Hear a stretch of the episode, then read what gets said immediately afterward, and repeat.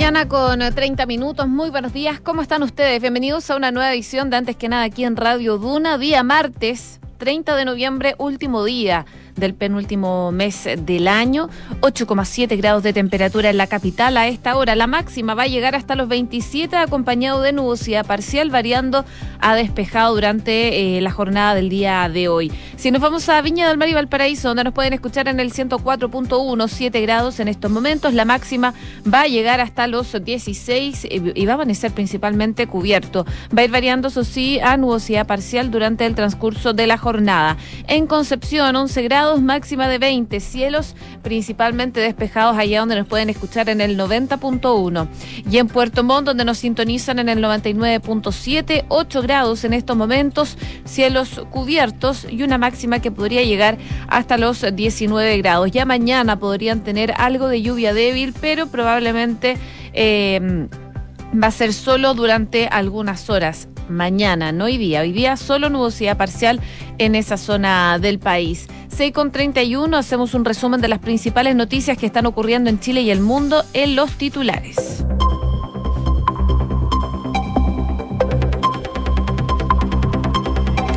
El gobierno anunció la prohibición del ingreso de extranjeros no residentes de siete países por la variante Omicron y la postergación de la apertura de los pasos terrestres. Por otra parte, los chilenos y extranjeros residentes en Chile que hayan estado en los últimos 14 días en alguno de los países africanos anunciados podrán ingresar a nuestro país realizándose un PCR en el puerto de entrada y además deberán cumplir con una cuarentena de siete días. Desde el primero de enero se va a inhabilitar el pase de movilidad para los mayores de 18 años que no cuenten con su dosis de refuerzo tras eh, transcurridos los seis meses desde su última inoculación. La medida anunciada se da en medio de la detección de esta nueva variante del COVID-19 que fue calificada de muy preocupante por la OMS. Gabriel Boric afirmó que José Antonio Cast es el candidato de Sebastián Piñera tras el apoyo del ministro Raúl Figueroa al abanderado republicano. El titular de Educación afirmó que el gobierno no puede ser neutral ante los principios que están en juego y que en primera vuelta votó por el abanderado del Frente Social Cristiano. El Senado votará hoy el proyecto de matrimonio igualitario, la iniciativa legislativa que ya fue visada por amplia mayoría en el Pleno de los diputados. Permite además la adopción y la afiliación. En noticias internacionales, el Tribunal Supremo de Justicia de Venezuela anuló las elecciones en Barinas y ordenó realizar nuevos comicios tras inhabilitar al candidato opositor. El tribunal ordenó que repita la elección para elegir al gobernador de esa entidad el próximo 9 de enero. Una persona murió y otra resultó herida en un nuevo ataque en Playa Acapulco. Sujetos armados a bordo de una lancha dispararon contra presuntos rivales en medio de decenas de turistas en la playa Puerto Marqués. 6 de la mañana con 33 eh, minutos. Comenzamos la mañana informados en Antes que nada con Josefina Stavrakopoulos. Partimos revisando las primeras informaciones eh, de esta mañana y por supuesto tienen que ver con la situación eh, sanitaria del COVID-19, porque ayer en un nuevo balance del Ministerio de Salud para dar cuenta de la situación epidemiológica, la nueva subsecretaria de Salud Pública, María Teresa Valenzuela, anunció una medida con respecto al pase de movilidad. Ayer se registraron 1.979 eh, casos nuevos y una positividad del 2,81%. Todo esto en el marco de la detección de una nueva variante del COVID, Omicron, que ha sido calificada como muy preocupante. Y es en ese escenario que la subsecretaria, quien asumió el cargo eh, ayer lunes, tras la renuncia de Paula Daza para incorporarse al comando de José Antonio Cast, participó de su primer balance televisivo y comenzó asegurando que su trabajo será dar continuidad a las políticas públicas que han logrado contener la pandemia. Ella decía que tenía plena convicción en que los próximos meses se va a preocupar de contener este virus para que las personas puedan recuperar su bienestar. Respecto a la nueva variante del COVID, apuntó que no hay ninguna evidencia que permita afirmar que es una variante que pueda escapar de la inmunidad de las vacunas en uso. Por ello, y siendo la variante Delta la predominante en nuestro país, hicieron un llamado a seguir con el autocuidado y vacunándose. Teniendo ese factor en cuenta, anunció la decisión del gobierno que a partir del primero de enero será requisito para tener pase de movilidad habilitado que todos los mayores de 18 años cuenten con la dosis de refuerzo antes de que cumplan seis meses de la vacunación con la segunda dosis. De esa manera, el pase de movilidad quedará inhabilitado en caso de que, desde la fecha que la persona cuenta con esquema de vacunación completo, hayan transcurrido seis meses y no se haya aplicado la dosis de refuerzo. El pase volverá a ser activado solo cuando la persona se vacune con la dosis de refuerzo. Y en ese sentido, dijo que esperan que 3 millones de personas mayores de 18 que aún no reciben su dosis de refuerzo lo hagan. Y esperan que comprendan que no es solo por el pase de movilidad, sino que para resguardar la vida de ellos y del resto de sus seres queridos. Para eso no fue la única medida que anunció el subsecretario de redes asistenciales, Alberto Duñac. Afirmó que el gobierno decidió realizar algunos cambios en el plan Frontera Protegida. En concreto, a partir del primero de diciembre no podrán ingresar al país extranjeros no residentes que hayan estado en Sudáfrica, Zimbabue, eh, Naimba, eh, Botswana, Lesoto, entre otros como Mozambique también durante los últimos 14 días. Así que son las medidas que están tomando desde el gobierno producto de la incertidumbre que ha provocado la nueva variante Omicron detectada en Sudáfrica y también considerando las recomendaciones del Consejo Asesor y las recomendaciones internacionales. Así que, como les comentaba, a partir del miércoles primero de diciembre se prohíbe el ingreso de extranjeros no residentes que hayan estado en los últimos 14 días en algunos países de África, los chilenos extranjeros residentes en Chile Chile que hayan estado los últimos 14 días en alguno de esos países podrán ingresar a Chile. Sin embargo, estas personas deben realizarse un PCR en el punto de entrada y además deberán cumplir con una cuarentena de siete días independiente de su estado de vacunación y aunque el resultado del PCR sea negativo. Además de esto, anunció Duñac, por la situación de Omicron, se decidió también posponer la apertura de los pasos terrestres de Chacayuta, Pino Achado y Colchane. Esta situación, puntualizó, se va a reevaluar en dos semanas más a la espera de la evolución de la pandemia eh, nacional e internacional, producto también de esta variante. Y por otra parte, se mantienen abiertos los pasos aéreos Santiago, Iquique, Antofagasta y Punta Arenas. Así, las personas que pueden ingresar a Chile por pasos fronterizos habilitados desde el próximo 1 de diciembre, salvo aquellos viajeros provenientes de países con restricción especial, son los siguientes. Todos los chilenos y extranjeros residentes, todos los extranjeros no residentes con sus vacunas validadas previamente por el MinSal, todos los extranjeros no residentes que cumplan algún requisito excepcional del decreto del Ministerio del Interior y todos los niños y niñas menores de 6 años sin importar su nacionalidad o su estado de vacunación.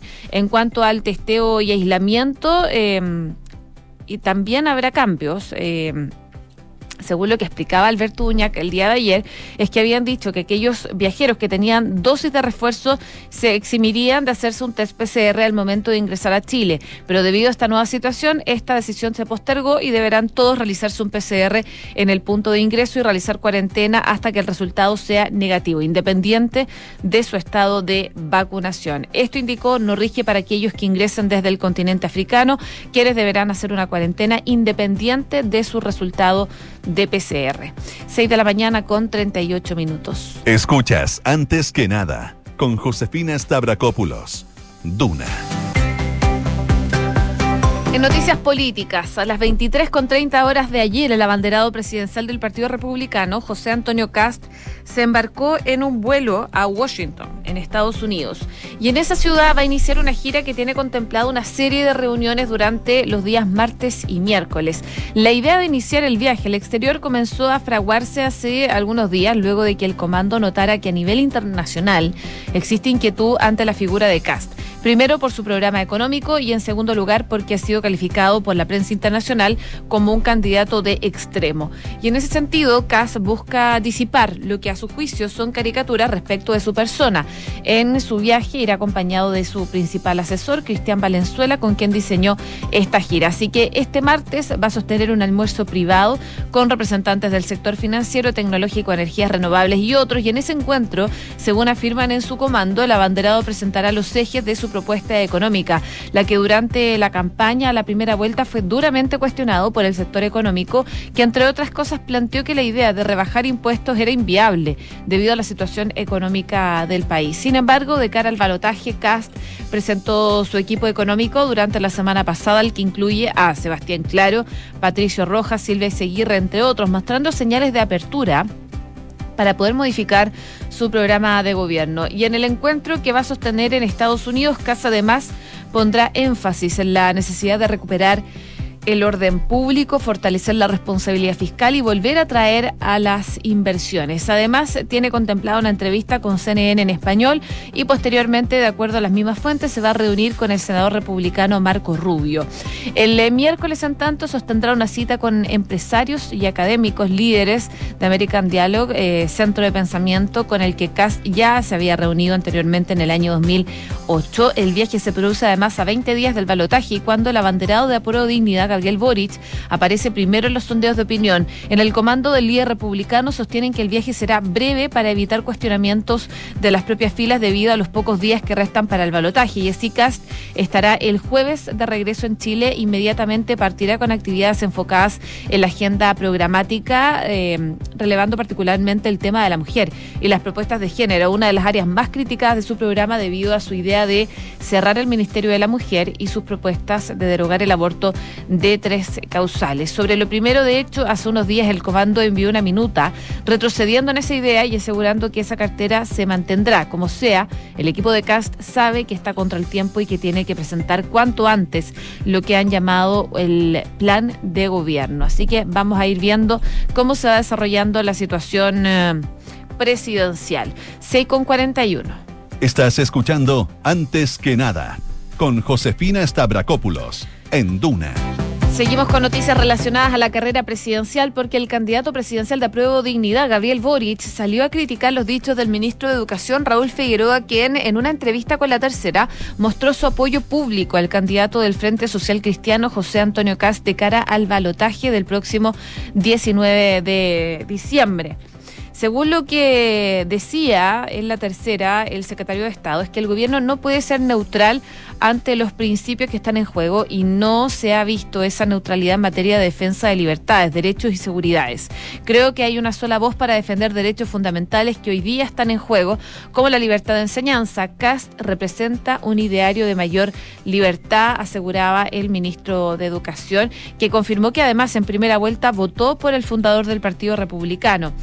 Eh, es así como Boric afirmó que este gobierno deja claro una vez más ahora mediante un ministro en ejercicio, que José Antonio Cast es el candidato de Sebastián Piñera y de todo este gobierno, y que lo van a defender con medios legales e ilegales y dijo que esto le parecía mal porque el gobierno debiera ser de todos los chilenos y chilenas. Sin embargo, es bueno que quede en evidencia que José Antonio Caz representa la versión pinochetista y recargada de lo que ha sido el mal gobierno de Piñera. Postura que fue reforzada por su jefa de campaña, Isquiasiches, que decía que no había nada nuevo bajo el sol. Ya sabemos que es el candidato del gobierno de Chile, mientras que Gabriel Boric es el candidato de la gente. En tanto, desde el comando de Cast, su vocera, Macarena Santeliza, refutó las críticas del equipo de Boric y aseguró que las autoridades de gobierno son dueños de apoyar a quienes quieran. Quieren ser enfáticos, dijo desde el comando de CAS que no hay continuidad. Cast ha sido opositor al gobierno de Sebastián Piñera desde que él no cumplió su programa y agradecen todas las muestras de apoyo de todos los chilenos que quieren comenzar este nuevo país y lucha de libertad.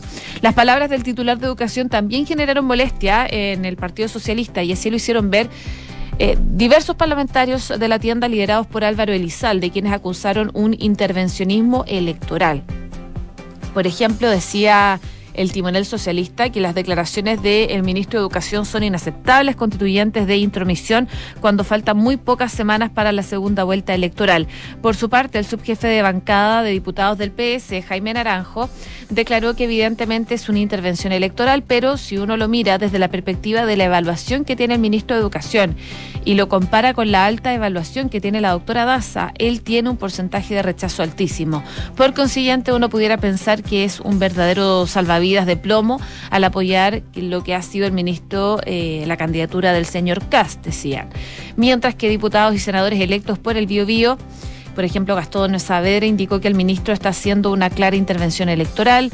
Desde el PPD, su presidenta Natalia Pergentile afirmó que el gobierno no tiene ninguna vergüenza respecto a no ser intervencionismo, mientras que el jefe de bancada de los diputados de la tienda, Raúl Soto, señaló que lo que hace el gobierno y el ministro Figueroa es quebrantar derechamente la ley y vulnerar el principio de presidencia política.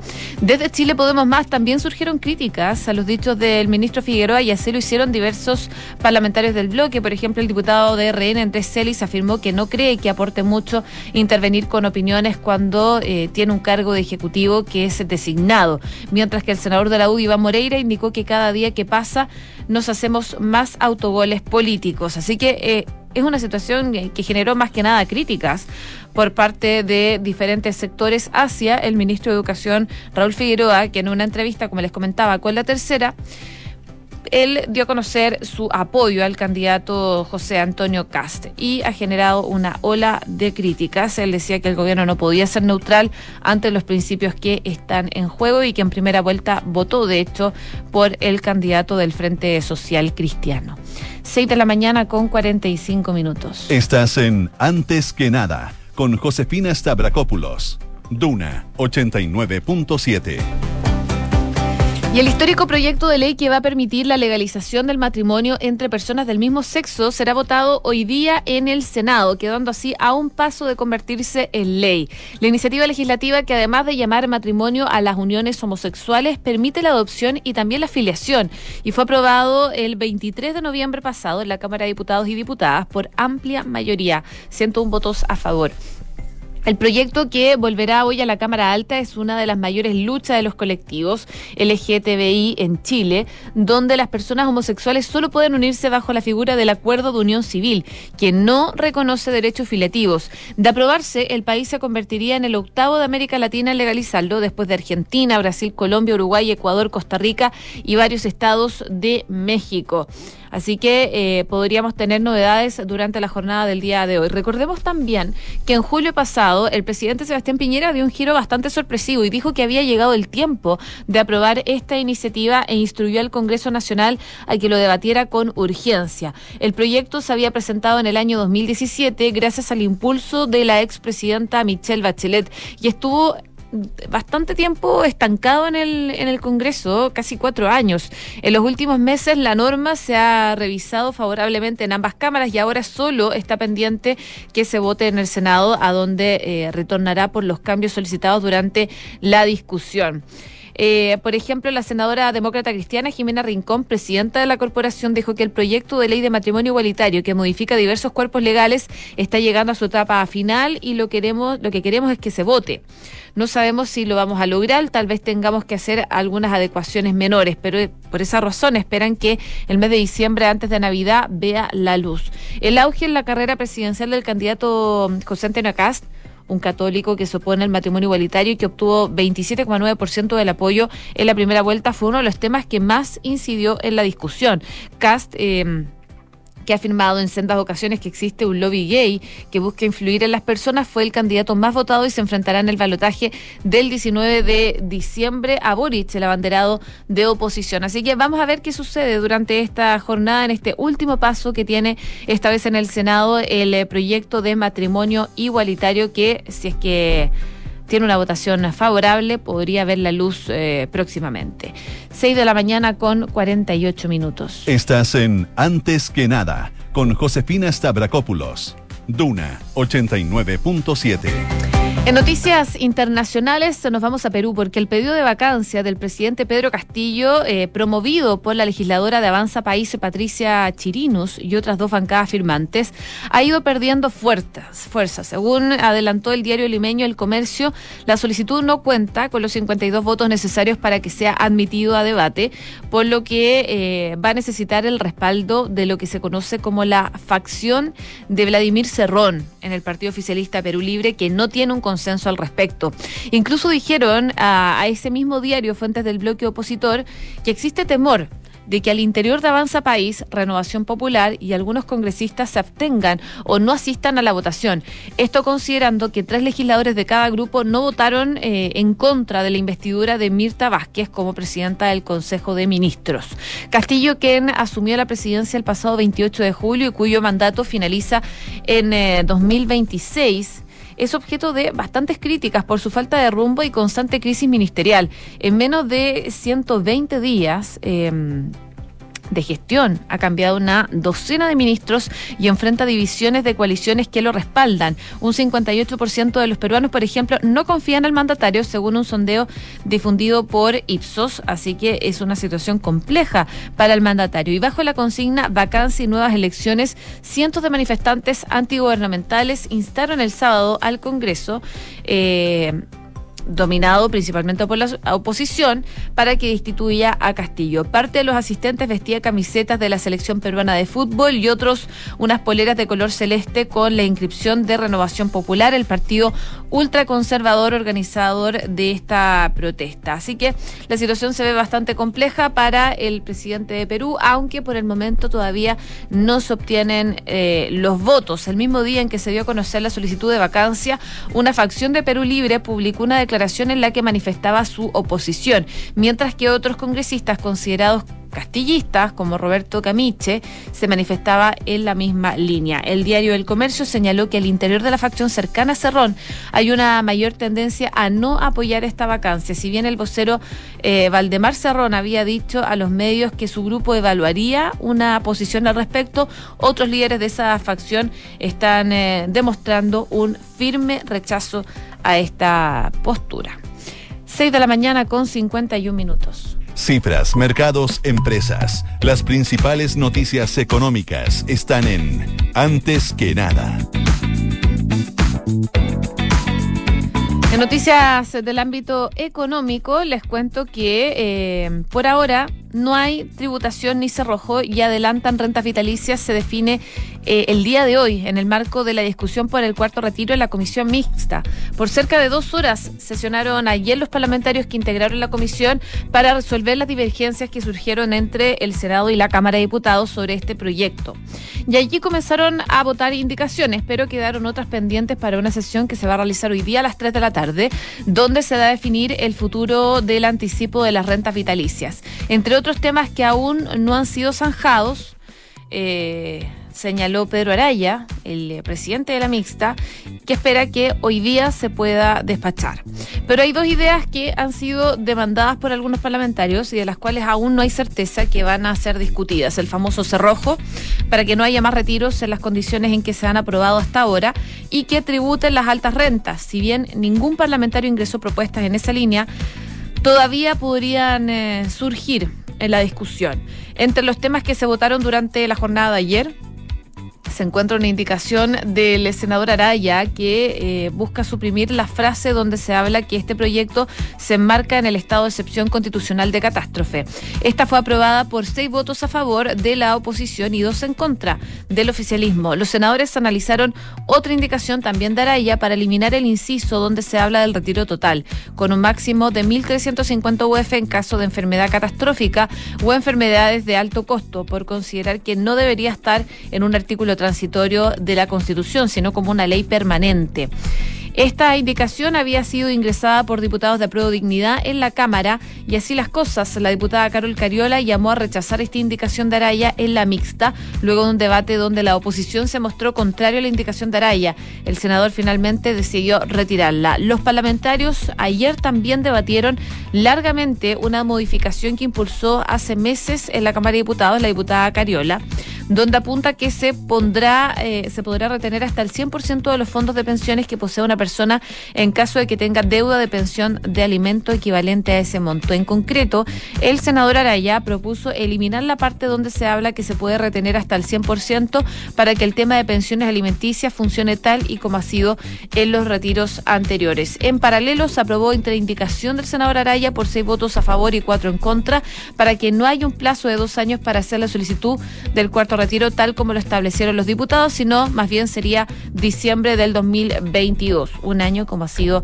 anteriormente. Por otro lado, se declaró inadmisible una indicación del senador Durana que proponía que se reemplace el artículo único del proyecto por uno que tenía dos aristas. Por un lado, Durán ha establecido un retiro inmediato y voluntario y por otro apuntaba que las personas que tienen saldos en sus cuentas de capitalización individual podrían solicitar la certificación por parte de su AFP con el objetivo de que pudiera decidir libremente el remanente de sus ahorros y destinarlo a distintas alternativas de inversión. Con todos los diputados y senadores también aprobaron la idea de que una vez que se despache el proyecto de la mixta, algunos artículos puedan ser votados por separados en sala. Eso sí, aún no fue especificado de qué artículo se trata, puesto que la mixta no ha definido el proyecto eh, que saldrá de comisión. Así que van a seguir la discusión durante la jornada del día de hoy. Y en otras em, informaciones del ámbito económico, les cuento que los mercados chilenos vivieron el lunes negro ayer y se eh, desalinearon de la tendencia global en medio de los temores que genera la variante Omicron de coronavirus, el debate en torno al cuarto retiro de los fondos previsionales y los primeros sondeos presidenciales que dan ventaja a Gabriel Boric. El dólar experimentó un salto de 10,57 pesos para cerrar las operaciones en una punta vendedora de 843 y se trata de su nivel más alto desde el 28 de abril del año pasado y está a menos de 30 pesos del máximo histórico que alcanzó el 18 de marzo del 2020. En cinco días seguidos el alza acumula ya 30 pesos, 30,21 pesos. Y de acuerdo a los registros de Bloomberg, en la segunda moneda que más cae en el mundo, solo superada por la lira turca, que también ha estado sometida a una fuerte presión en las últimas semanas. El debate en torno al cuarto retiro, también que les comentaba antes, ha generado preocupación entre los inversionistas. La comisión mixta, de hecho, inició la votación de indicaciones del proyecto y definió que se podrá votar por separado en sala, algo que también estaría afectando al mercado chileno. El peso ignora también al cobre. El metal rojo experimentó un salto de 1,26% en la bolsa de metales, mientras que los futuros tres meses muestran un avance de 0,33%. 6 de la mañana con 56 minutos.